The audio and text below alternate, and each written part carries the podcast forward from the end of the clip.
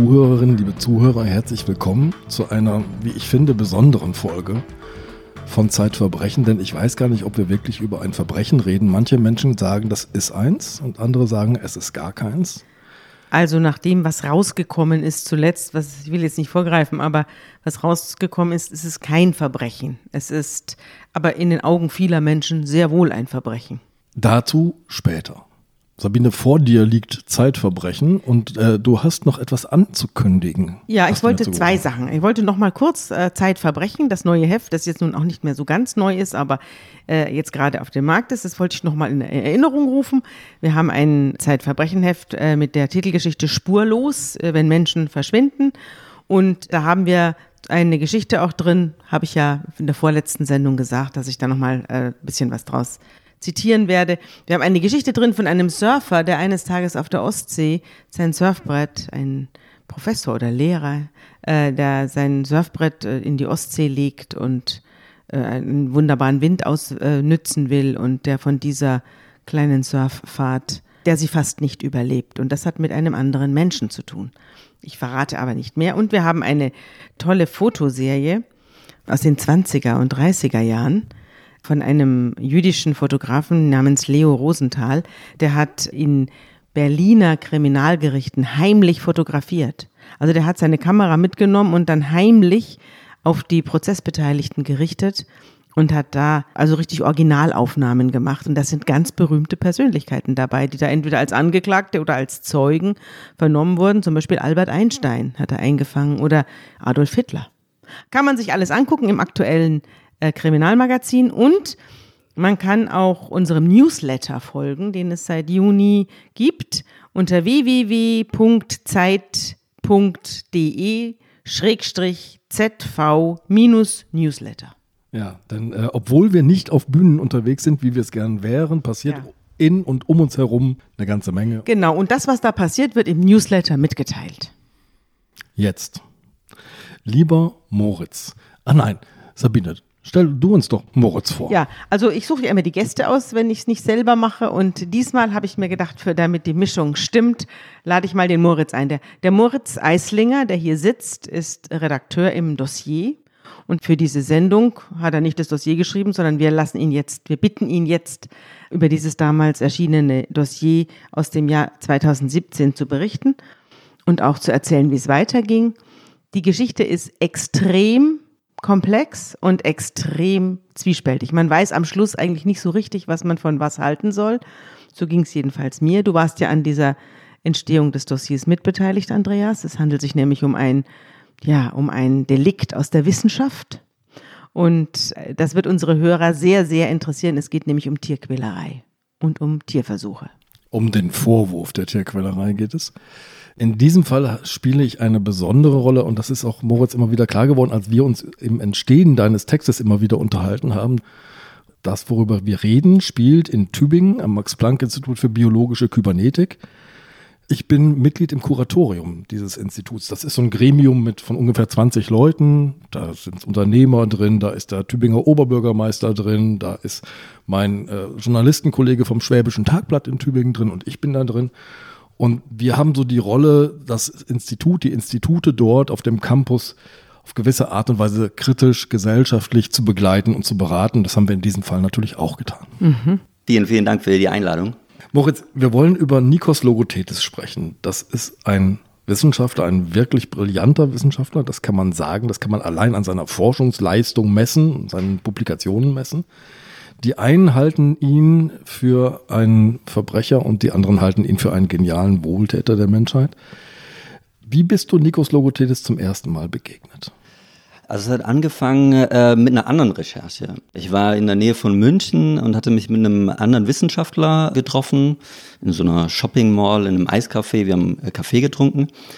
Und da hat er mir erzählt, dass es da in Tübingen gerade so einen ganz besonderen Fall gibt der aber noch nicht an der Öffentlichkeit ist. Und es geht um Nikos Logothetis, einen äh, weltweit äh, renommierten Hirnforscher, sogar Kandidat für den Medizinnobelpreis, der seit Jahren mit Affen forscht und deshalb seit einigen Jahren massivst angegangen wird von Tierschützern, die ihm äh, Tierquälerei vorwerfen. Und dieser Nikos Lokotetes, meinte der andere Wissenschaftler, steht wegen diesen Tierschützern nun vor den Trümmern seiner Existenz. Das Ganze beginnt mit einer Fernsehsendung nämlich mit einer Ausstrahlung von Stern TV auf RTL genau. am 10. September 2014 und dein Text beginnt auch genau mit dieser Szene. Nikos Logothetis weiß, an seinem Institut ist gedreht worden und er weiß auch, jetzt wird an diesem Abend über ihn berichtet, aber er weiß nicht, was jetzt auf ihn zukommt. Genau. Er schaltet eigentlich relativ unbefangen abends den Fernseher an, Stern TV. Und dann äh, geht's los alles sehr, sehr dramatisch äh, mit ganz düsterer Musik unterlegt, äh, äh, sieht er Bilder aus seinem Institut. Er sieht seine Affen, er sieht seine Mitarbeiter, also die äh, Tierpfleger. Und er sieht vor allem seine Affen in wirklich wie in einem Horrorfilm. Also er sieht einen Affen, dem scheinbar Blut übers Gesicht läuft, sein Schädel ist kahl geschoren, der Affe äh, sitzt in einem ganz trostlosen Eisenkäfig. Er sieht, wie zwei seiner Mitarbeiter sich über einen Operationstisch beugen, auf dem ein toter Affe liegt und die äh, beiden schneiden den Affen auf, sodass auch die, also die Gedärme rauskommen und danach wird dieser Affe einfach in einen blauen Plastikbeutel äh, gelegt. Er sieht die Affendame Stella, die halbseitig gelähmt, auch in einem äh, Eisenkäfig, in dem sonst nichts ist, rumtorkelt und weißen Schleim erbricht. Also es sind wirklich Aufnahmen wie in diesem, ich weiß nicht, ob ihr diesen Horrorfilm Saw kennt. So sieht das so ein bisschen aus. Also ganz, ganz extrem. Hast du den Film selber gesehen? Ja, klar. Sind die Bilder, die du mitgebracht hast, sind die Bilder aus dem Film? Genau, ich habe euch Bilder mitgebracht, damit ihr so ein bisschen einen Eindruck bekommt, wie diese Bilder aussehen. Und wenn man die ohne Kontext sieht, dann hat man das Gefühl, das ist übelste Tierquälerei. Ja. Ja, man sieht hier zum Teil blutige, kahl rasierte Schädel, man sieht Implantate in diesen Schädeln. Über die Rolle dieser Implantate werden wir noch reden. Man sieht Affen, die in so einem Affenstuhl eingepfercht sind. Das heißt, der Kopf ist fixiert, guckt oben aus so einer Plexiglaskiste so ein heraus. Würfel, ne? So ein Plexiglaswürfel, oben schaut der Kopf raus und der Körper ist in dem Würfel drin. Das sieht ja wirklich schlimm aus. Genau. Ja. Jetzt wechseln wir mal einmal die Perspektive zurück aus anderem Blick in dieses Labor. Den Blick von Stern TV hast du jetzt gerade geschildert. Ja. Wir müssen vielleicht mal kurz erzählen, wie diese Bilder zustande gekommen sind. Genau. 2013, im August 2013 hatte das Max-Planck-Institut für biologische Kybernetik eine Stellenausschreibung ausgeschrieben in der Zeitung. Tierpfleger gesucht. Und daraufhin hatte sich ein äh, junger Mann gemeldet, der zuvor auch mit Tieren schon gearbeitet hatte in der Tierarztpraxis ähm, und hatte gemeint, ich bin der Richtige dafür. Und er wurde eingestellt und begann dann in dem Institut als Tierpfleger zu arbeiten was Nikos Logothetis und auch seine Kollegen nicht wussten, war, dass dieser junge Mann ein eingeschleuster Tierschützer war von der Soko Tierschutz. Die, Was ist das, die Soko Tierschutz? Das ist so ähnlich, sowas ähnliches wie Peter, äh, nur ein bisschen kleiner, mhm. aber eine Organisation, die heimlich Aufnahmen macht, zum Beispiel von Bauernhöfen, von, von Schlachthöfen, wo Tiere gequält werden. Wir kennen werden. die, wir kennen diese Bilder, die kommen genau. regelmäßig in den Nachrichten, wenn, wir, wenn, wenn Schweine sich gegenseitig die Ohren abfressen, weil sie so eng gehalten werden oder Hühner tot zwischen ihren Artgenossen liegen. Diese Bilder kennt man auch und deswegen kaufe ich auch nur noch Bio-Eier und nur noch Biofleisch. Das möchte ich an dieser Stelle kurz bekennen. Was ja auch eine gute Sache ist, dass man Missstände aufdeckt. In dem Fall fängt dieser Tierpfleger, Tierschützer an, in dem Institut zu arbeiten. Keiner seiner Kollegen weiß, dass er eigentlich von der Soko Tierschutz ist. Und nach ein paar Wochen fängt er auch an, heimlich in dem Institut zu filmen. Also er steckt sich an sein Hemd eine Kamera die man mhm. nicht sieht. Mhm. Und beginnt den Alltag der Tiere und des Laborlebens aufzuzeichnen. Zu, also ein, ein, Spion im Labor quasi. Ganz genau. Mhm. Und das heißt, die Bilder, die jetzt bei Stern TV gezeigt werden, sind aus, kommen jetzt nicht von einem Nachmittag oder so, sondern die sind zusammengesammelt über ein halbes Jahr hinweg oder wie muss ich mir das vorstellen? Genau, er hat ein halbes Jahr dort gearbeitet, also ganz regulär, von montags bis freitags. Weil da hat ist nach Tübingen umgezogen, hat sich dort eine Wohnung genommen und am Ende hatten sie 100 Stunden Filmmaterial, aus dem Stern TV dann natürlich 20 äh, Minuten, glaube ich, herausgenommen hat. Ich glaube, wir kennen das alle, dass es in äh, Fußgängerzonen Stände gibt gegen Tierversuche. Also wir, wenn ich zum Bahnhof rüberlaufe, da begegne ich den Tierschützern regelmäßig. Ein Tierversuchsinstitut muss doch wissen, dass es Interesse daran gibt, zu erfahren, was drin los ist. Also rechnen die nicht mit solchen Undercover-Agenten? Es ist schwierig zu sagen. Äh, Nikos Lokotetis ist eine ganz, ganz besondere Persönlichkeit, würde ich mal sagen, der, glaube ich, nicht damit gerechnet hat. Also er hat auch schon vorher immer wieder eigentlich Kameras äh, die Tür geöffnet, weil er sehr mit sich im Reinen war und mit seiner Forschung. Weil er, da kommen wir vielleicht gleich noch drauf, eigentlich immer versucht hat, die höchsten Standards zu setzen, was äh, die Tierbehandlung anbetrifft. Und deshalb glaube ich nicht, dass er damit gerechnet hat, dass da äh, ein halbes Jahr lang äh, sich ein Tierpfleger einschleust und äh, heimlich Filmaufnahmen macht, was natürlich auch rechtlich sehr an der Grenze ist. Mhm. Lass uns einmal nach Tübingen gehen. Ich kenne Tübingen relativ gut. Ich habe dort studiert. Ich kenne auch das Institut über viele Jahre. Und es gibt in Tübingen, wie auch an anderen Orten in Deutschland, eine intensive Tierschützerszene. Und das Institut selbst ist auch immer wieder ins Visier von Tierschützern gekommen. Es gab einen großartigen Institutsdirektor, Valentin Breitenberg. Dem wurde zum Beispiel die, seine private Haustür beschmiert und er wurde denunziert als ähm, Tierquäler, obwohl er, glaube ich, nie einen Tierversuch gemacht hat, sondern ein theoretischer Forscher war, wenn ich mich richtig erinnere. Also, dass das Institut unter Beobachtung stand, war, glaube ich, immer klar sozusagen. Es gab auf dem Markt vor der Stiftskirche in Tübingen regelmäßig jedes Wochenende einen Stand, wo ähm, Transparente aufgehängt wurden. Also das ist, gehört zur Szene im Prinzip dazu. Und das gehört auch zu dieser schwelenden Auseinandersetzung um diese Tierversuche dazu. Die ja auch ambivalent ist, weil sie ja auch richtig was Gutes hat. Also die Tierschutz, der Tierschutz ist ja eine relativ neue Erfindung und wird in ganz vielen Ländern überhaupt nicht hochgehalten. Und bei uns ist eine relativ virulente Tierschützerszene, die auch sehr, sehr viel Gutes bewirkt hat. Ich muss sagen, äh, nicht alles äh, konnte aus der Welt geschafft werden. Die Haltungsbedingungen der Tiere in Niedersachsen zum Beispiel äh, merken wir ja jetzt bei Corona die auch Massentierhaltung, die sogenannte ja, meinst du? Und die, und die Menschen, die da arbeiten. Das kommt da jetzt auch alles raus im Zuge von Corona. Aber bevor wir jetzt uns die Gesamttierwohllage in Deutschland angucken, lass uns nochmal zurück wirklich in dieses Institut hinein. Ja. Du hast gerade gesagt, Nikos Logotidis ist jemand, der versucht, höchste Maßstäbe zu setzen. Ich bin einmal durch das Institut gegangen und ich bin auf einen OP-Saal gestoßen, da hätte ich mich auch auf den Tisch gelegt.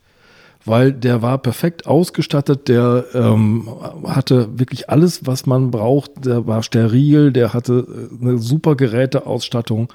Der hatte eine richtig klassische, gute Narkoseausstattung für die Tiere.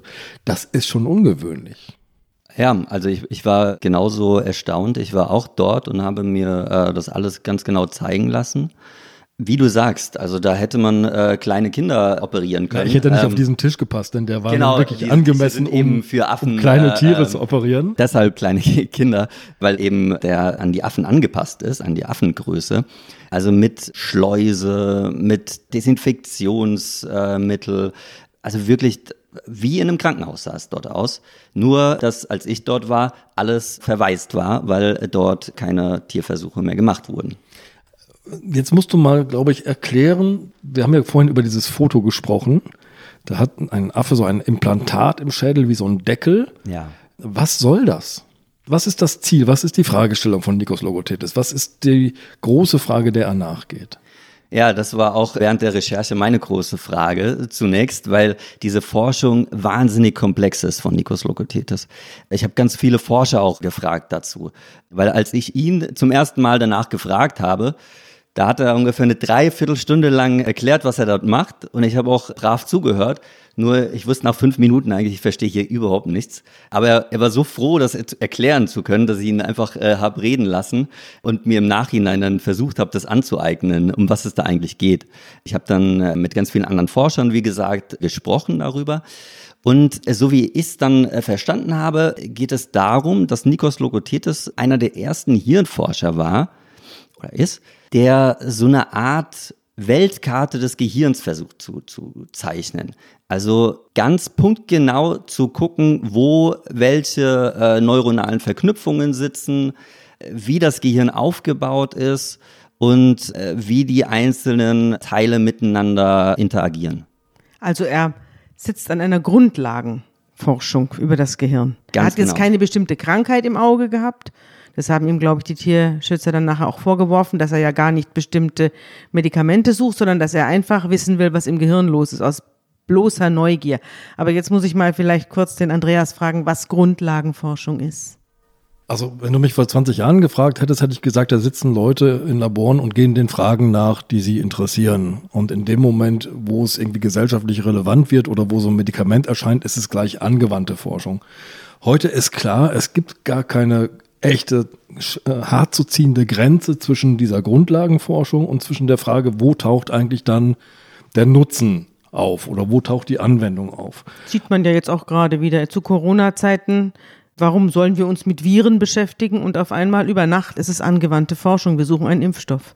Genau das zum Beispiel. Ja, und bei der Hirnforschung, ich habe über 30 Jahre hinweg äh, Hirnforscher äh, beobachtet, gesprochen und verfolgt bei ihrer großen Frage, was eigentlich unser menschliches Bewusstsein ausmacht, wie es entsteht, wie unser Gehirn funktioniert.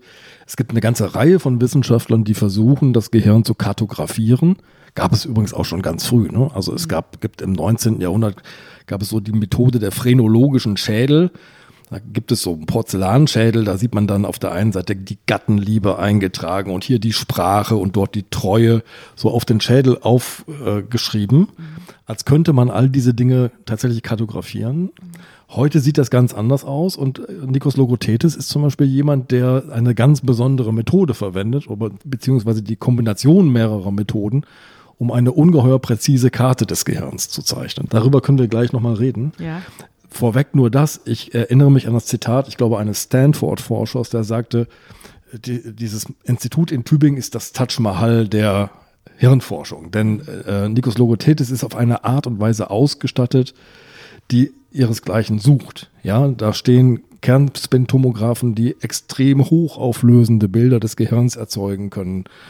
Da steht dieser OP-Saal, da steht Technik drin, die ist unfassbar teuer. Also es ist wirklich ein ganz, ganz besonderer Ort, weltweit einzigartig. Genau, ich glaube, die ganze Forscherwelt hat neidisch auf Tübingen geguckt und auf dieses Labor. Und auch die Max-Planck-Gesellschaft ist ja sowas in der deutschen Wissenschaft, glaube ich, wie der FC Bayern im Fußball. Und Nikos Logothetis war halt ihr Robert Lewandowski. Also mhm. wirklich ein absoluter Star. Und dann gab es ja noch die Affen.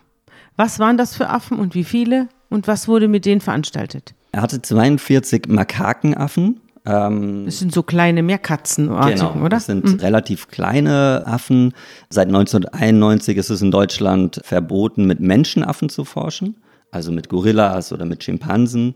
Und diese Affen hatte er im Keller, in Käfigen. Sah ein bisschen aus wie äh, in einem Zoo eigentlich. Also die, es war, die hatten Spielzeug, immer fressen natürlich. Es gibt dort Fernseher. Also die, die haben es dort, das haben mir jedenfalls auch andere sehr hochrenommierte Forscher gesagt, beste Bedingungen vorgefunden. Ja, das kann man jetzt schon vorweg schicken. Ähm, die Max-Planck-Gesellschaft hat natürlich, nachdem die Vorwürfe bekannt wurden, Gutachter von außen geholt, damit sie nicht selber sagt, wir sind ganz toll, sondern sie haben unter anderem Gutachter vom Deutschen Primatenzentrum in Göttingen geholt. Das sind so die renommier mit die renommiertesten Primatenforscher mit großer weltweiter Anerkennung. Die sind dann gekommen und haben sich die Bedingungen angeguckt und haben gesagt, das ist sehr in Ordnung, das ist besser als mancher Zoo. Affen gucken übrigens sehr gern Fernsehen. Ja, also sind völlig fasziniert von Natursendungen und sie reagieren auch wie in der Natur. Wenn da ein Löwe auf dem Bildschirm auftaucht, ist das Geschrei groß. Ne? Also da geht es genau. echt rund. Liebe Hörerinnen und Hörer, die aktuelle Ausgabe des Magazins Zeitverbrechen ist jetzt online im Zeitshop bestellbar und im bundesweiten Pressehandel erhältlich. Sie wollen keine Ausgabe mehr verpassen? Dann abonnieren Sie das Magazin zum Vorteilspreis unter dem Link www.zeit.de/slash verbrechen-abo. Also wir nähern uns so ein bisschen von außen jetzt gerade in der Beschreibung. Wir beschreiben Nikos Logothetis als jemanden, der ein sehr guter, anerkannter, weltweit anerkannter Forscher ist. Wir haben seine Fragestellung beschrieben, die eine große ist. Wir haben seinen OP-Saal skizziert, der so ausgestattet ist, dass er quasi humanen Bedingungen genügen könnte. Wir haben seine Haltung beschrieben, seine Affenhaltung beschrieben, die besser ist als in manchem Zoo. Was ist nach den Bildern passiert, die Stern TV ausgestrahlt hat? Erstmal am nächsten Morgen ist äh, Nikos Logothetis aufgewacht und hat eigentlich gedacht, es geht weiter wie immer. bis er dann vor die Tür getreten ist. Und dann ging es eigentlich sofort los. Im E-Mail-Postfach äh, stapelten sich schon E-Mails von äh, Tierschützern, von Zuschauern dieser Stern-TV-Sendung. Die Sekretärin hat circa 20 Anrufe, äh, hatte sie mir erzählt, bekommen, in denen sie beschimpft wurde, in denen äh, gesagt wurde, wir werden kommen und wir werden euch töten, wir werden das ganze Institut vernichten und kaputt schlagen. Ich habe euch auch hier, damit ihr seht, wie ungefähr diese, diese Nachrichten aussahen, einmal so eine mitgebracht was diese Leute auch geschrieben Für haben. Für euch gibt es auch bald einen Zugang. Das ist dieser Zugang ins Gehirn. Genau. Verbrecher und Drecksäcke im Max-Planck-Institut. Für euch gibt es auch bald einen Zugang, aber vorher viel Prügel. Bitte im Herbst und Winter Gebäude nur mit Sturzhelm verlassen. Unsere Eisenstangen sind sehr schmerzhaft. Und bitte bei der Prügelaktion nicht schreien. Unsere Schläger werden dann stinksauer. Also ganz leise Schmerz ertragen.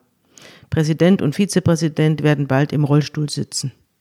Genau, und das war nur eins von unzähligen äh, Nachrichten, die sie in den kommenden Stunden und Tagen bekommen haben.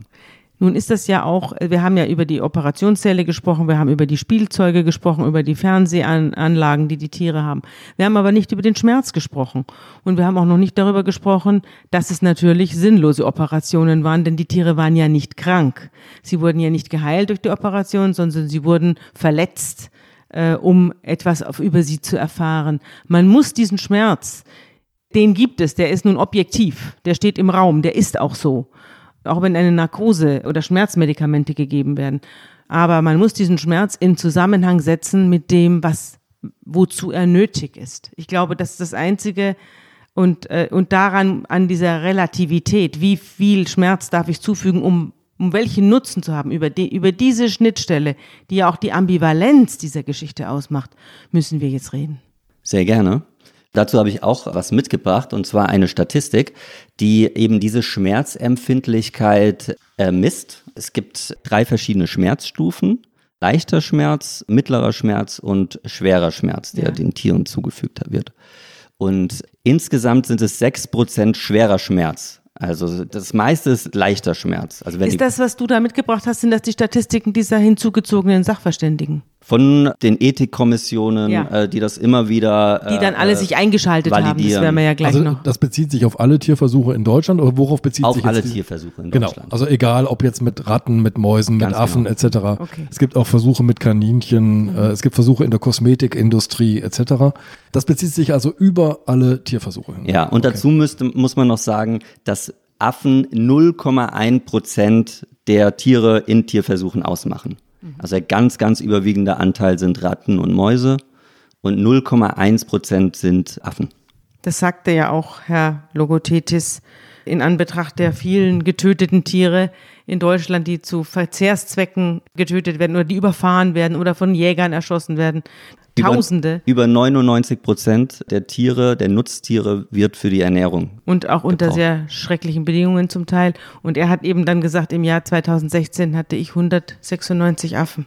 Oder? 192 gab's. Ja, Moment, aber die schrecklichen Bedingungen der einen rechtfertigen nicht die schrecklichen Bedingungen der anderen. Nein. Das ja. muss man jetzt dazu sagen, sondern das ist eine Abwägung, von der manche Menschen sagen, die darf man gar nicht treffen. Ja. Tiere haben ein eigenes Bewusstsein, sind eigene Persönlichkeiten.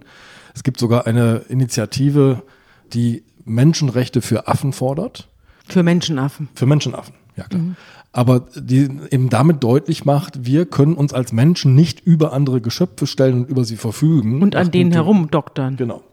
Das ist so die Grundsatzauseinandersetzung, die wir führen. Und da spielt ein Mann eine sehr interessante Rolle, schon seit vielen, vielen Jahren, seit Jahrzehnten quasi, nämlich der australische Philosoph Peter Singer. Moritz, welchen Einfluss hat Peter Singer auf diese Debatte gehabt? Peter Singer ist in der Tierrechtsbewegung seit den 70er Jahren eine Art Koryphäe. Da hat er das Buch geschrieben, Die Befreiung der Tiere. Und gilt seitdem so als die intellektuelle Speerspitze der Tierrechtsbewegung. Und er sagt, Tierversuche sind erlaubt, aber nur, wenn äh, wir Menschen gleichzeitig akzeptieren würden, dass wir diese Versuche auch mit schwerstbehinderten Menschen machen würden. Warum mit Schwerstbehinderten? Weil die auch weniger Schmerz verspüren würden. Nee, er meint das kognitive Niveau, glaube ich. Ne? Also wir rühmen uns immer an der Spitze der Schöpfung zu stehen und äh, berufen uns auf unsere Kreativität. Ja, wir können Podcasts machen, wir können Texte schreiben, wir können Bauten errichten, wir können Maschinen bauen. Das können alles können Tiere nicht obwohl Affen auch Werkzeuge nutzen. Ja, ehrlich gestanden, und Ameisen bauen so, super Bauwerke. Also all, all das ist graduell und darum hat Peter Singer auch so ein graduelles Argument gebracht und gesagt, also ein Mensch, der auf derselben kognitiven Stufe wie ein Affe steht zum Beispiel. Mit dem müsste man bereit sein, müssten wir bereit sein, dasselbe Experiment zu machen wie mit diesem Affen. Ich glaube, das Schmerzempfinden ist dann bei beiden ja. das gleiche. Ja. Und das ist natürlich ein sehr provozierendes Argument, dass eben diesen Speziismus, diesen komischen, fast rassistischen Blick auf andere Arten ins Visier nimmt. Es werden doch Menschenversuche gemacht. Jedes Medikament, also wir werden jetzt, ich möchte mal wissen, wie viele Affen jetzt wieder gebraucht werden, um einen Impfstoff gegen Corona zu finden. Du glaubst doch nicht, dass das ohne Tierversuche abgeht. Und jedes Krebsmedikament wird an Menschen getestet. Es wird eben dann in fortgeschrittenem Zustand an Menschen getestet. Aber irgendwann sind Krebskranke dran und an ihnen wird dieses Medikament ausprobiert. Ja, weil da führen wir jetzt genau die Debatte, die öffentlich läuft. Nämlich ich bin ganz froh, dass es nicht zuerst am Menschen probiert wird, sondern erstmal zum Beispiel in Zellkulturen. Ja. Das ist so eine Debatte, die jetzt gerade geführt wird. Wo kann man Tierversuche ersetzen. Ja. Wenn du giftige Stoffe untersuchst, zum Beispiel, kannst du an Zellkulturen gucken, wie giftig sind die. Du kannst auch an Zellkulturen, an Gewebekulturen bestimmte pharmakologische Wirkungen schon mal vortesten oder zumindest die schädlichen Wirkungen vortesten. Und dann versuchst du zunächst mal in Tierversuchen zu gucken, wie wirkt sich dieser Stoff auf den ganzen Organismus aus. Ja. Ich bin ganz froh, dass zuerst die Mäuse dran sind, bevor die Menschen dran sind, ehrlich gesagt. Aber die Menschen sind irgendwann dran. Ja, natürlich. Ja. Und wie du eben gesagt hast, Sabine, eigentlich ist das Thema ja gerade ganz aktuell. Äh, ich habe jetzt auch in der Vorbereitung nochmal geschaut. Und eben diese Makakenaffen, die auch Logothetis benutzt hat, werden jetzt sehr, sehr stark in der Corona-Forschung eingesetzt, ja. Äh, weil man herausgefunden hat, dass sie die gleichen Symptome haben, die gleiche Inkubationszeit äh, haben, dass ältere Tiere öfter betroffen sind als jüngere Tiere. Und die sind für uns jetzt die Grundlage, dass so ein Impfstoff entwickelt wird. Habe ich auch vermutet. Naja, wenn wir auf die letzten, sagen wir mal, mehr als 100 Jahre Medizingeschichte und deren Errungenschaften gucken, dann haben wir kaum etwas von dem, was wir jetzt haben, was uns rettet, was uns hilft, hätten wir ohne Tierversuche gehabt. Fast alles. Also der ganze medizinische Fortschritt eigentlich der letzten 200 Jahre basiert auf Tierversuchen. Du warst ja auch bei der berühmten, bereits von Andreas erwähnten Nobelpreisträgerin Frau Nüsslein-Vollhardt und hast sie dazu befragt. Die sitzt ja nicht weit entfernt von unserem äh, inkriminierten Professor und hat jeden Tag auf sein Institut geguckt und auch auf die Affenversuchslabore. Und die hat eine ganz eigene Meinung dazu gehabt. Die ist ja Entwicklungsbiologin gewesen und hat den, als erste deutsche Frau einen, den Medizin-Nobelpreis bekommen. Was hat die denn gesagt zu der ganzen Sache? Ja, also Christiane Nüsslein-Vollhardt ist eine ganz außergewöhnliche Persönlichkeit. Sie hat ihr Institut direkt, wie du es schon gesagt hast, gegenüber von Nikos äh, Lokothetes Institut. Und sie ist Genetikerin. Und sie wollte ich unbedingt sprechen, äh, weil sie einen sehr neutralen Blick auf die ganze Sache hatte aber trotzdem sehr, sehr viel wusste dazu, weil sie von Anfang an eben, wenn sie aus dem Fenster geschaut hat, hat sie dort die Demonstranten gesehen, die sich relativ schnell nach dieser Stern-TV-Sendung vor dem Institut versammelt haben mhm. und versucht haben, die Forscher zu attackieren. Und sie meinte, dass diese ganze Debatte schon auch etwas Heuchlerisches hatte. Sie selbst ist großer Tierfan und würde auch, hat auch gesagt, sie kann gar nicht mit Affen forschen, weil ihr das zu leid tut. Aber sie ist auch gleichzeitig sehr, sehr froh, dass es Menschen wie Logothetis gibt, die sich dem annehmen und das alles hinnehmen. Also diese ganzen privaten Einschränkungen, die man, äh, mit denen man leben muss, wenn man äh, mit Affen forscht, weil sie sagt, anders können wir das menschliche Gehirn niemals verstehen, als wenn wir mit Affen forschen. Sie sagt ja auch, es gäbe keine Therapien gegen AIDS, Krebs, Malaria, Tetanus, SARS, Kinderlähmung, Diphtherie, Hepatitis, es gäbe keine Antibiotika, keine Herzmedikamente, keine Narkose, kein Insulin gegen Zucker, Diabetes, keine Bluttransfusionen und keine Organtransplantation. Also wir hätten, wären quasi auf dem Stand des Mittelalters. Und kein, wahrscheinlich kein Corona-Impfstoff. Ja, davon haben wir ja schon gesprochen. Genau. Nikos Logothetis, das ist der Vorwurf, quält Tiere für Neugierde. Denn Nikos Logothetis hat jetzt kein Anti-Parkinson-Programm oder hat kein Corona-Programm, für das er forscht, sondern er will wissen, wie das Gehirn funktioniert. Lass uns zurück zu diesen Bildern, Moritz. Ähm, die Bilder sehen grausam aus. Sie müssen erklärt werden, sagt Nikos Logothetis, und er hat sie dir auch erklärt. Wie hat er sie erklärt? Ganz genau. Habe ich am Anfang auch schon gesagt, dass man diese Bilder ohne Kontext eigentlich nicht zeigen darf, weil, wie gesagt, das sieht aus wie in einem Horrorfilm so. Und bei dem, beispielsweise bei dem Affen mit dem kahl geschorenen Schädel, äh, dem das Wundsekret übers Gesicht läuft, das würde bei jedem Menschen ganz genauso aussehen nach einer Kopfoperation.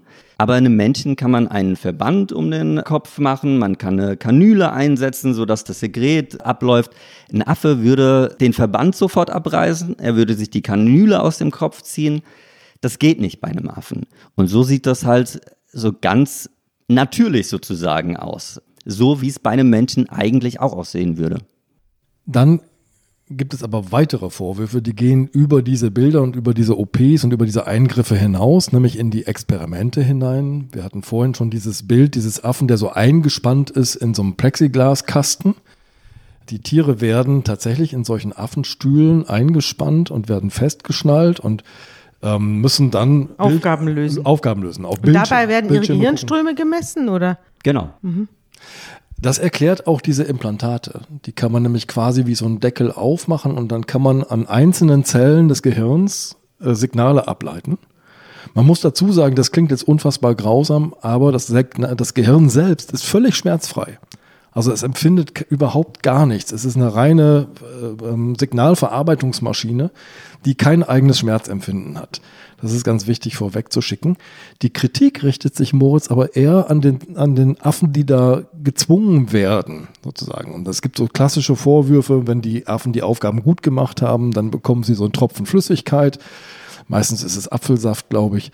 Und äh, dann gibt es den Vorwurf, die müssen aber vorher tagelang, womöglich wochenlang dursten, damit die da mitspielen.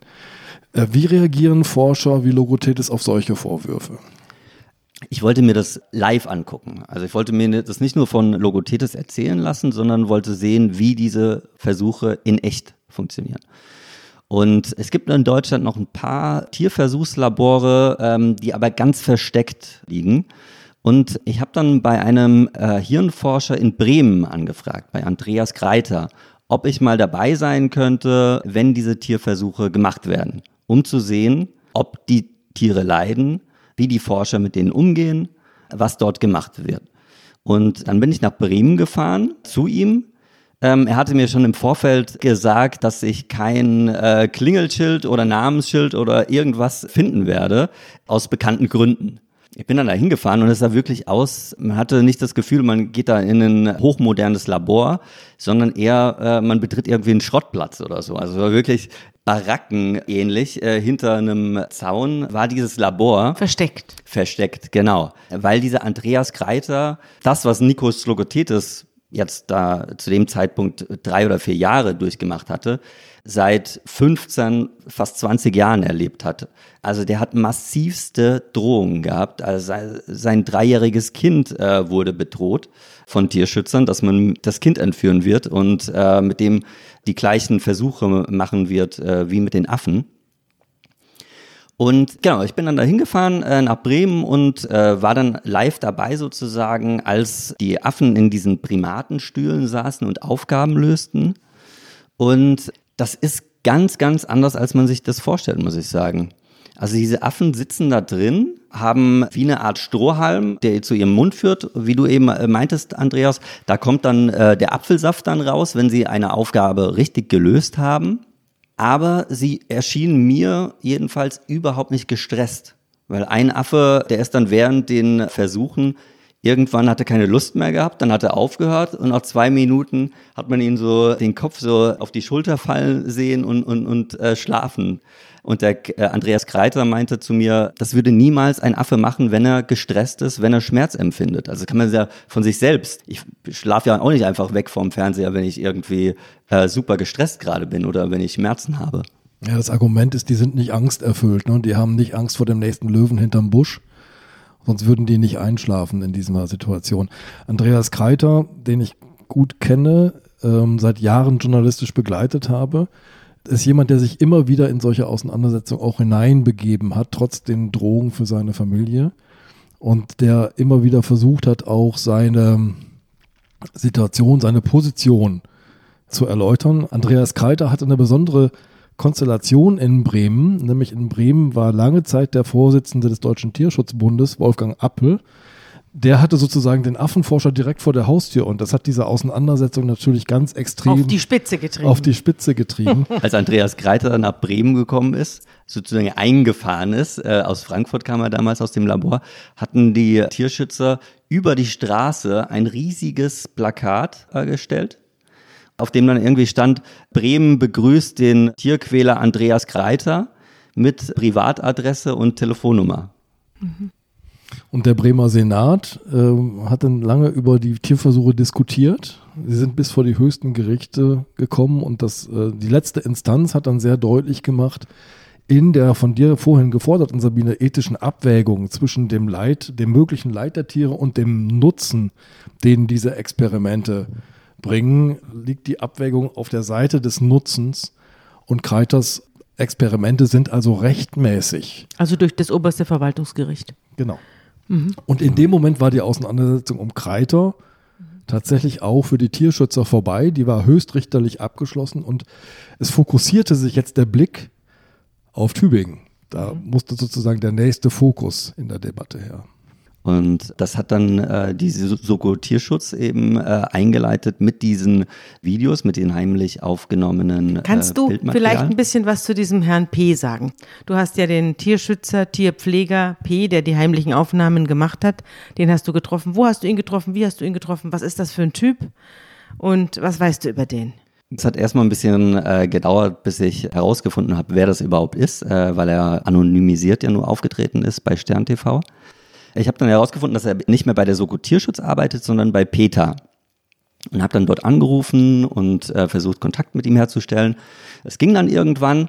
Und dann haben wir uns eines Nachmittags in Augsburg in einer Bahnhofskneipe getroffen.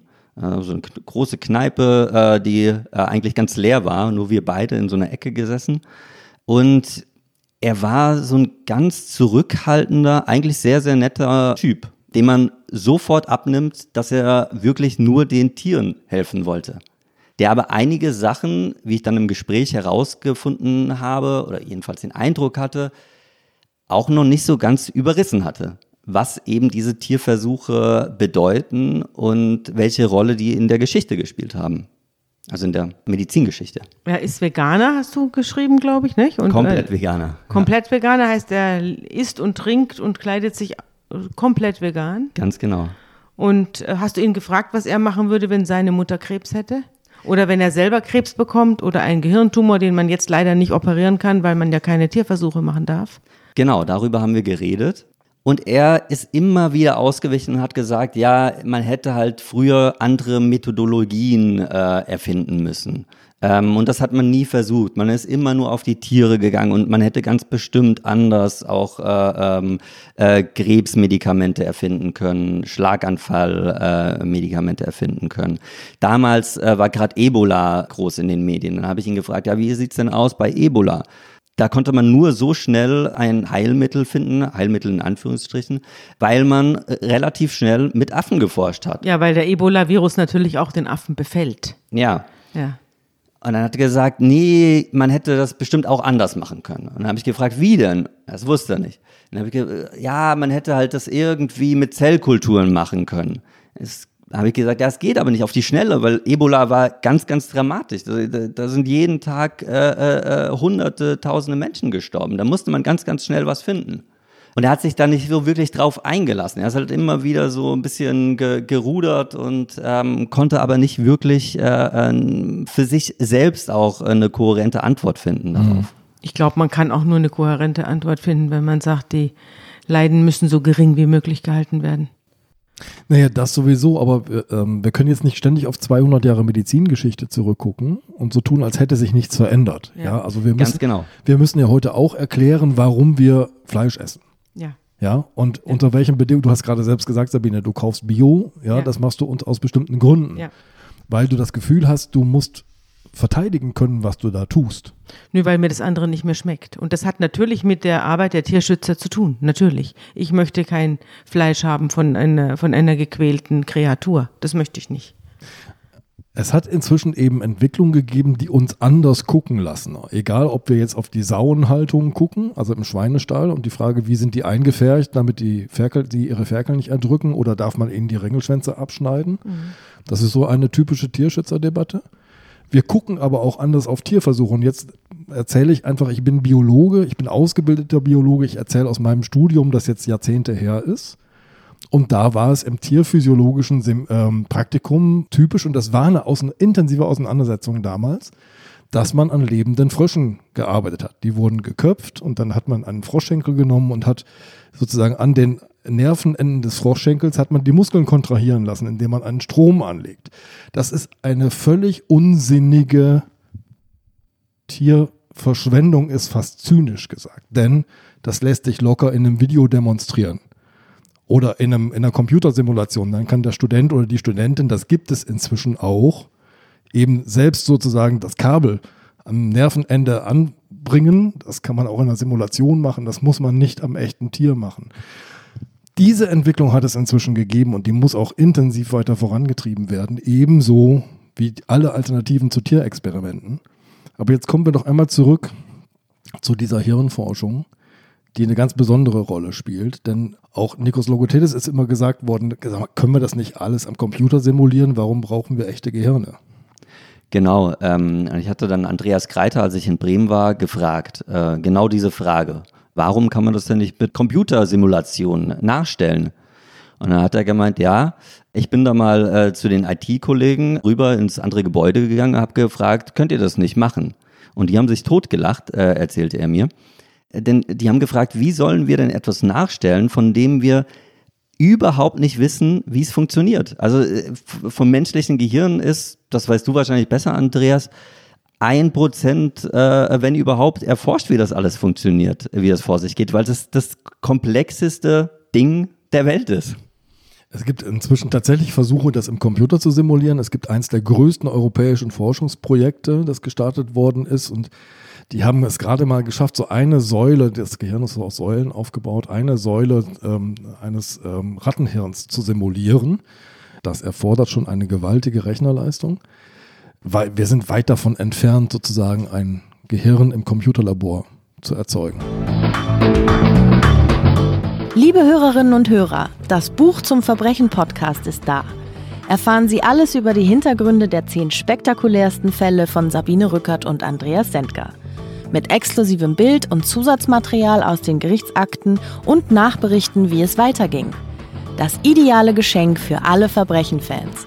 Jetzt bestellen unter www.zeit.de slash Verbrechen-Buch. Wie ging es weiter mit Professor Logothetis? Wie hat die Max-Planck-Gesellschaft reagiert? Und es gab ja dann auch polizeiliche Durchsuchungen. Erzähl mal den ganzen Fortgang der Sache. Wie gesagt, es kamen erst die Drohanrufe, die Droh-E-Mails. Und relativ schnell äh, wurden Anzeigen gegen Logothetis und das Institut erhoben. Also von Privatpersonen, von Tierschutzorganisationen, die gesagt haben, dort wird Tierquälerei betrieben. Und deshalb hat, haben die Behörden angefangen zu ermitteln. Nikos Logothetis in seiner sehr, sehr aufbrausenden Art hat das natürlich überhaupt nicht verstanden und hat im Umkehrschluss wollte er, dass man den Tierschützer verklagt, weil der Aufnahmen gemacht hat, Dokumente gestohlen hat. Und er wollte sogar noch mehr Affen anschaffen, um der Öffentlichkeit sozusagen den Stinkefinger zu zeigen und zu sagen, ich habe recht, ich mache hier sehr, sehr wichtige und gute Forschung und ich will mehr Affen und damit wir zeigen, wir machen das richtig. Die Max-Planck-Gesellschaft hat ja vorgeschlagen, man sollte die äh, Unterbringung oder die Behandlung der Affen überprüfen und ob und gegebenenfalls Verbesserungsmaßnahmen einleiten und das fand er eine Majestätsbeleidigung. Genau, sie haben halt versucht zu intervenieren und versucht so ein bisschen in der Mitte zu changieren zwischen öffentlich Adresse irgendwie äh, zu befriedigen und ihrem Forscher gerecht zu werden. Nikos Logothetis hat das aber überhaupt nicht verstanden, weil er sich zu 100 Prozent im Recht gesehen hat und gesagt hat, wenn, dann muss man sich zu 100 Prozent auch hinter mich stellen und äh, den Tierschützern keinen Schritt entgegenkommen. Das hat die Max-Planck-Gesellschaft aber verständlicherweise auch gemacht. Meinst du denn, das war eine besonders kluge Reaktion? Andreas, ich kann die Reaktion von Logothetis verstehen. Aber wer angegriffen wird, sagt erstmal, was, was, was, was wollen die da? Aber war es wirklich klug? War es klug, jetzt auch dem Stern TV ein Interview zu verweigern und genau diese Erklärungen äh, zu geben zu den Bildern, die wir jetzt gerade hier von, äh, von an Moritz gehört haben? War es klug zu sagen, nö, wir jetzt extra noch Affen her und war es, wäre es nicht klüger gewesen zu sagen, Freunde, passt auf, kommt alle her, ich erkläre es euch jetzt, ich versuche es euch jetzt zu erklären. Wäre das nicht die bessere Strategie gewesen? Also Nikos Logothetis hat später viel versucht noch zu erklären, aber wir haben es mit einer sehr besonderen Persönlichkeit zu tun und äh, dummerweise ist die Art, wie Logothetis ist, wie er denkt, wie er agiert, auch sein, sein äh, Temperament, ist absolut ungeeignet, muss man sagen, für diese Debatte. Ein brillanter Forscher, der aber überhaupt kein Gespür dafür hat, dass sich die Gesellschaft um ihn herum verändert hat. Dass das, was er immer selbstverständlich getan hat, jetzt plötzlich begründungsbedürftig ist. So ein Chefarzt-Syndrom ist das. Äh, so ein Genie-Syndrom, würde ich in diesem Fall sagen, Moritz. Du hast ihn näher kennengelernt und du hast ihn sehr schön beschrieben. Vielleicht fangen wir bei der Geburt von Lokothetis an, denn das äh, erklärt schon eine ganze Menge. Ich glaube auch, also so, als ich ihn kennengelernt habe ähm, in seinem Institut, erzählte er mir oder wollte ich zuerst einfach was über sein Leben erfahren. Und dann erzählte er mir das und man kann das schon so deuten, da ist jemand, der in Istanbul aufgewachsen ist als, als Teil der griechischen Minderheit und von Anfang an, also von klein auf, so eine Art Wunderkind ist. Also der lernt ganz, ganz schnell ganz viele Sprachen. Der ist musikalisch höchst begabt. Also der kann Klavier spielen, der hört irgendwelche Noten, äh, Bach, was weiß ich, Beethoven, und spielt das ohne die Noten zu haben nach. Also er hat wie so eine Art absolutes Gehör. Geht mit 16 aufs Musikkonservatorium dann äh, in Athen, interessiert sich aber zeitgleich wahnsinnig für Chemie, für Physik, für Mathe. Der gründet eine Rockband und ist Vorgruppe der Rolling Stones, habe ich bei dir gelesen. Genau, das hat er mir aber auch nur in so einem Nebensatz erzählt, weil es ihm eigentlich völlig egal war, weil ihn das überhaupt nicht interessiert hat. Es war für ihn so, ja, und dann äh, übrigens, dann haben wir einmal die Rolling Stones gefragt, ob wir die Vorband sein wollen. Aber das war ihm auch irgendwie äh, völlig egal. Die Gruppe hieß Peloma. Lo steht für Logothetis. Ja. genau.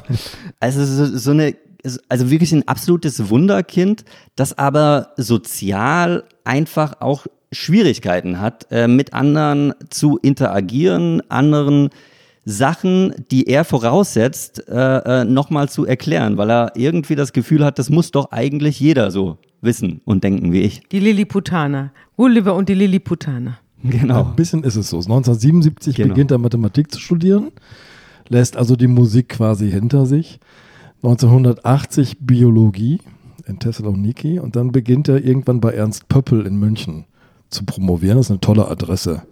Ein sehr spannender Intellektueller, der Pöppel.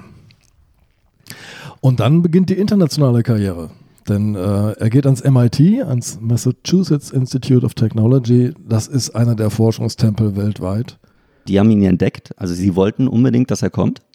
Er geht dann äh, nach Amerika ans MIT und in Amerika beginnt er mit Affen zu forschen. Weil, wie wir schon gesagt haben, Affen eben eine ähnliche Neuroanatomie wie die Menschen haben. Und er ist aber zugleich jemand, ähm, ich habe euch hier auch noch ein Bilder mitgebracht, damit man so ein bisschen sieht, wie damals Affen gehalten wurden. Hier im oberen Bild. In ganz, ganz kargen Käfigen. Ähm, Sabine, du kannst ja mal sagen, was du da siehst. Ja, ich sehe Affen, die, also es sind auch Makaken, die in winzigen Käfigen sitzen und da ist nichts drin. Kein Spielzeug, Also außer ihnen selbst. kein Stroh, gar Sieht nichts. aus wie bei der Hühnerhaltung, ne? Wie Bei der Genau, wie in so einer Massentier. Massentierhaltung.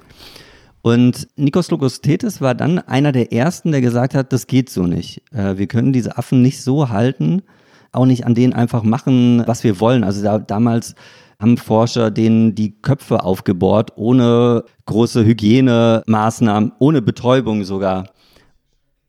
Schrecklich. Und er hat gesagt, das geht so nicht. Und dann ist er, ähm, hat er bei einem benachbarten Krankenhaus angefragt, ob er zuschauen kann, wie bei Menschen operiert wird. Um zu lernen, wie man Affen artgerecht operieren kann. Und dann hat er sich immer in seiner Freizeit, ist er in dieses Krankenhaus gelatscht und hat sich in den OP-Saal gestellt und hat zugeguckt. Stundenlang, tagelang, Wochen, Monate lang. Und hat dann, war dann einer der ersten, der gesagt hat, wir müssen diese menschlichen Standards auch äh, an Primaten, an Affen ansetzen, wenn wir gute Forscher sein wollen. Also er hat da schon tatsächlich Maßstäbe gesetzt, aber vielleicht auch deswegen hat er, glaube ich, kein Verständnis für Kritik an ihm. Ganz genau, weil alle natürlich ihm auch immer wieder gesagt haben, du bist derjenige, der richtungsweisend war in dieser Hinsicht. Du bist derjenige, der, der an, den anderen Forschern gezeigt hat, wie es geht. Und Ähm, aus deinem Labor dürfen solche Bilder nicht kommen. Ganz genau, ganz genau. Und 1996 wurde er dann nach Tübingen berufen, weil er sich damals schon einen internationalen Namen gemacht hatte.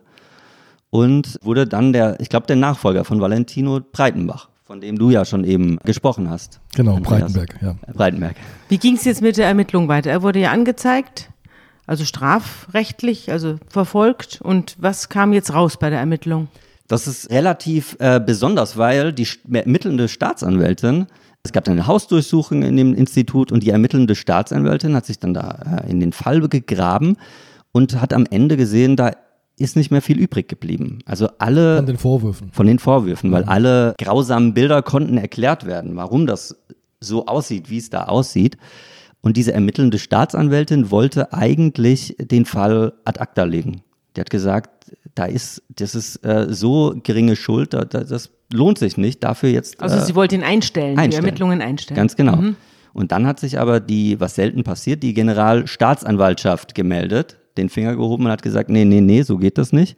Wir wollen, dass da ein äh, Prozess draus wird. Und so kam es dann. Hat denn jemand Beschwerde eingelegt gegen die Einstellung? Also da muss es ja eine Gegenkraft gegeben haben. die Öffentlichkeit. Die Öffentlichkeit. Also es war eine, das war eine, die Maßnahme der Generalstaatsanwaltschaft erfolgte wegen der Sorge in der Öffentlichkeit würde hier der Ermittlungsdruck nicht äh, aufrechterhalten werden können. Haben sie natürlich nicht so gesagt, aber ich würde es mal so interpretieren. Mhm. Ja, ich meine, du bist ja. die Expertin. Äh, wenn man halt so einen Sachen Druck werden hat. natürlich unter die Lupe genommen, klar. Genau, und dann geht dieser Druck von der Öffentlichkeit, geht dann auf die Ebene der Politiker. Und der Vorwurf Ähm. war rohe Misshandlung, oder? Tierquälerei. Und wie ging es dann weiter?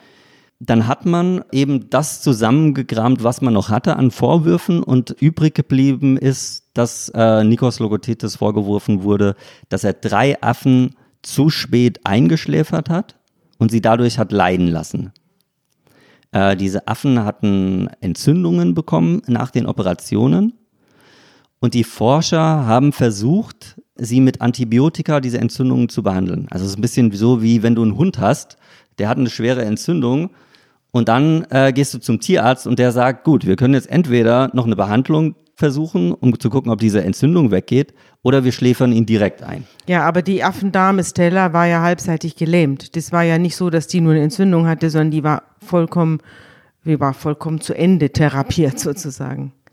Ja, man hat versucht, diese Entzündung, die sie hatte, eben mit Antibiotika noch zu behandeln und diese halbseitige Lähmung war jetzt auch nicht endgültig. Das war im Zuge von dieser, ist ja manchmal, wenn man beispielsweise einen Schlaganfall hatte, dann kann es ja sein, dass dein Arm eine Ja. Zeit lang gelähmt ist, aber du irgendwann funktioniert er wieder, weil Ja. er sich erholt. Und so war das wohl bei dieser Affendame Stella auch.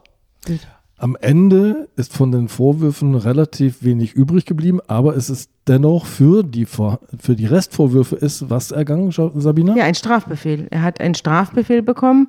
Ich weiß nicht über welche Tagessätze oder wie, wie die Strafe dann aussah. Ein Strafbefehl ist eine von der Staatsanwaltschaft angeregte, vom Gericht dann angeordnete Maßnahme, die, es ist eine Art Urteil, ohne dass es eine Hauptverhandlung gegeben hätte. Also es reicht der hinreichende Tatverdacht. Und ein Strafbefehl ist eigentlich eine Art Friedensangebot der Justiz, das du annehmen solltest, wenn du, wenn du kein gutes Gefühl hast bei, bei der Sache. Äh, denn wenn es, wenn du es nicht annimmst, dann kommt es zu einer Hauptverhandlung. Und da wird dann äh, statt der Anklageschrift dieser Strafbefehl verlesen und dann kann es auch dicke kommen für dich. Aber ein Strafbefehl ist eine Verurteilung. Ein Strafbefehl ist eine Art Verurteilung ohne eine Hauptverhandlung. Aber nur bei kleinen. Also es sind alles nur Bagatelldelikte, in denen du einen Strafbefehl kriegen kannst. Wenn du, wenn du jemanden umbringst, kriegst du keinen Strafbefehl. Der Präsident der Max-Planck-Gesellschaft, Martin Stratmann, hat das natürlich aus München, aus der Generalverwaltung beobachtet und hat schon relativ früh an Nikos Logothetis geschrieben. Was hat er ihm geschrieben? Genau, das war auch eine der Hauptgründe, weshalb ich mich für diesen Fall interessiert habe. Weil äh, Martin Stratmann fast ein halbes Jahr, bevor überhaupt der Prozess losging, Nikos Logothetis eine E-Mail geschrieben hat, in dem er ihm seine Handlungsmöglichkeiten dargelegt hat. Und in dieser E-Mail steht drin, sollte es zum Verfahren kommen, wird ihm die Leitungsfunktion entzogen. Im Fall, dass es nicht zu einem Strafverfahren kommt, soll er trotzdem seine Leitungsfunktion abgeben und es stünde ihm oder ruhen lassen oder ruhen lassen mhm. und äh, die dritte Möglichkeit, zu der Stratmann ihm dringend dreht, ist freiwillig zu gehen. Ja, die Max-Planck-Gesellschaft vorzeitig zu verlassen. Das ist ein Rausschmiss, oder? Genau.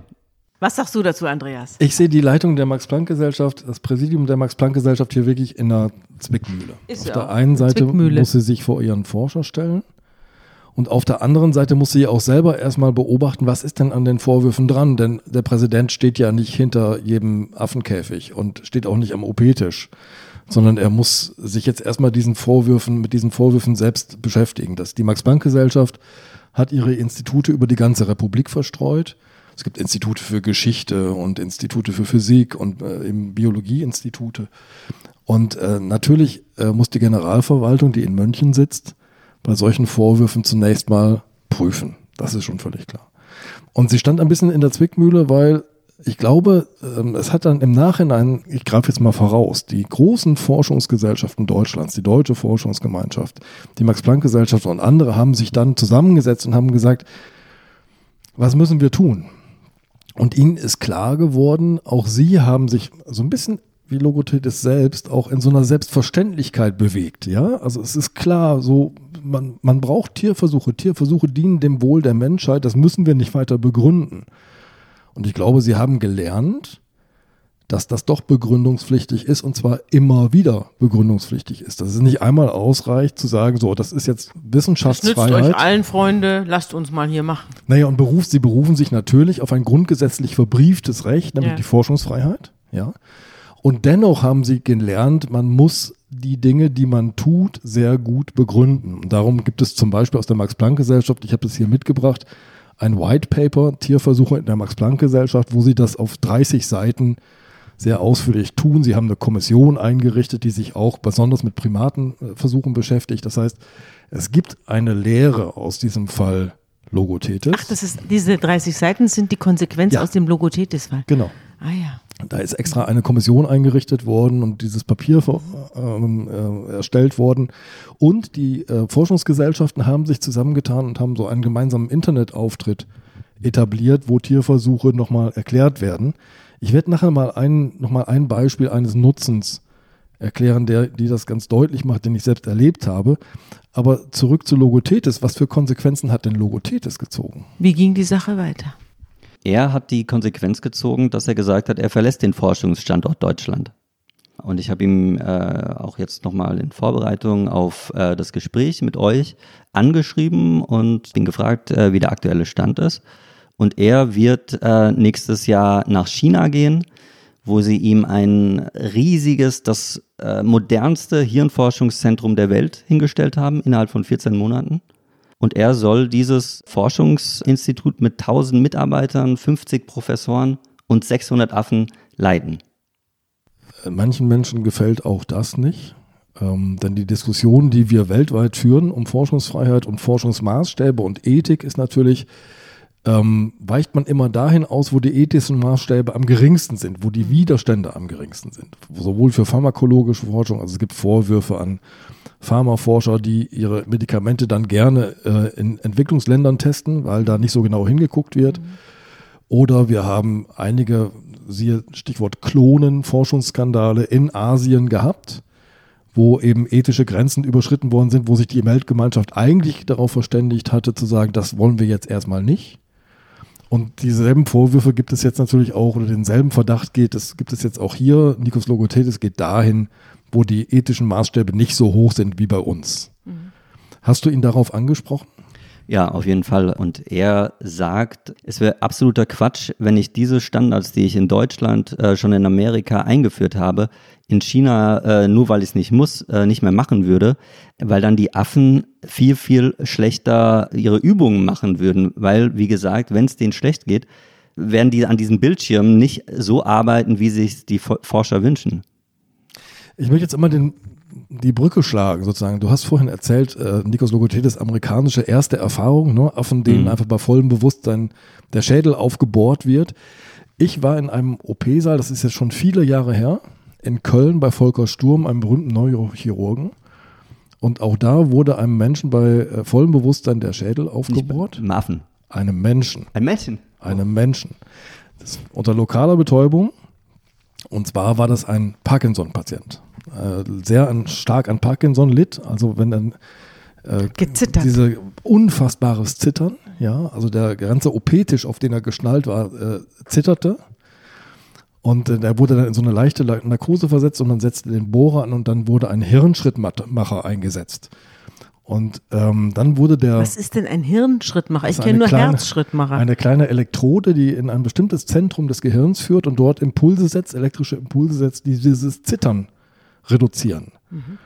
Und dann wurde, man muss das sehr präzise machen man muss gucken, ob diese Elektrode richtig sitzt und darum sind die Patienten während der OP werden sie dann geweckt und sind bei Bewusstsein. Und es war unfassbar. Also der zitterte so, dass der ganze OP-Tisch vibrierte, ja.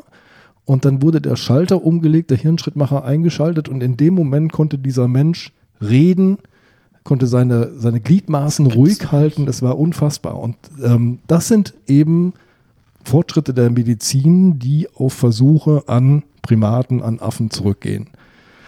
Das war für mich so ein. Deshalb die Grundlagenforschung mit dem Gehirn. Genau. Das hat die Grundlagenforschung mit dem Gehirn ergeben. Das ist für, war für mich so eine ganz klare Parallele, als ich auch nochmal die Bilder aus Logothetis Labor gesehen habe, der nun, aber jetzt muss man nochmal sagen, Logothetis ist nicht Parkinson-Forscher. Sein Ziel ist jetzt nicht zu sagen, wir äh, helfen Parkinson-Patienten, sondern ich möchte wissen, wie ist das Gehirn aufgebaut. Allerdings muss man dazu sagen, dass Logothetis eine Arbeitsgruppe hatte, die genau versucht hatte, diese Hirnschrittmacher zu verbessern, weil es bei 40 Prozent der Fälle immer wieder zu Nebenwirkungen kommt, weil man nicht ganz genau weiß, was diese elektrischen Impulse im Gewebe machen. Kann zu Herzproblemen führen, ähm, und eine Arbeitsgruppe hat sich damit beschäftigt, diese Hirnschrittmacher zu verbessern. Ja, dann sind wir jetzt am Ende unserer Sendung angekommen. Aber es, ich bin jetzt auch erschöpft, muss ich sagen, von, diesen, von diesem Thema. Ich hoffe, unsere Zuhörer sind noch alle da, denn das war ja nun wirklich starker Tobak. Aber ich glaube, dass wir sehr, sehr vieles nur deshalb hinnehmen, weil wir es nicht sehen und äh, dass wir uns auch viele Dinge einfach äh, vom, vom Leibe halten, äh, weil wir mit den, mit den ethischen Fragen, die damit einhergehen, gar nicht konfrontiert werden wollen. Aber ich finde, das, das ist natürlich nötig, dass man das tut und dann immer abwägt, was ist nötig und was kann man unterlassen oder was muss man bleiben lassen. Ja, und ich glaube, umso wichtiger ist es eben, dass man diese Bilder, solche Bilder in den richtigen Kontext stellt. Aber es ist auch wichtig, dass man sie sieht. Dass man sie sieht und erklärt. Ja. Ich glaube, das Erklären ist ungeheuer wichtig und man darf nie damit aufhören. Und wir merken, dass sich Maßstäbe verschieben. Ja, wir merken in unserer Art und Weise, wie wir über Fleischkonsum reden, dass sich Maßstäbe verschieben. Wir merken auch in der Tierversuchsdebatte, dass sich Maßstäbe verschieben. Und äh, das ist sehr wichtig ja, weil die Forschung an Alternativen zu Tierversuchen muss weitergetrieben werden. Die wird übrigens in Deutschland auch weitergetrieben. Und Herr P. mag vielleicht die Sache, der Tierpfleger mag vielleicht die Sache nicht vollständig durchschaut haben, aber dass er dazu beiträgt, dass das immer wieder hinterfragt wird, das steht außer Frage. Auf jeden Fall. Aber diese eine Szene beim Friseur in Tübingen, wir schneiden Kriminellen nicht die Haare, das ist Logothetis gesagt worden, die darf dabei nicht rauskommen. Das stimmt, ja. Ich danke dir, dass du da warst. Ich danke Moritz. euch. Danke, Moritz.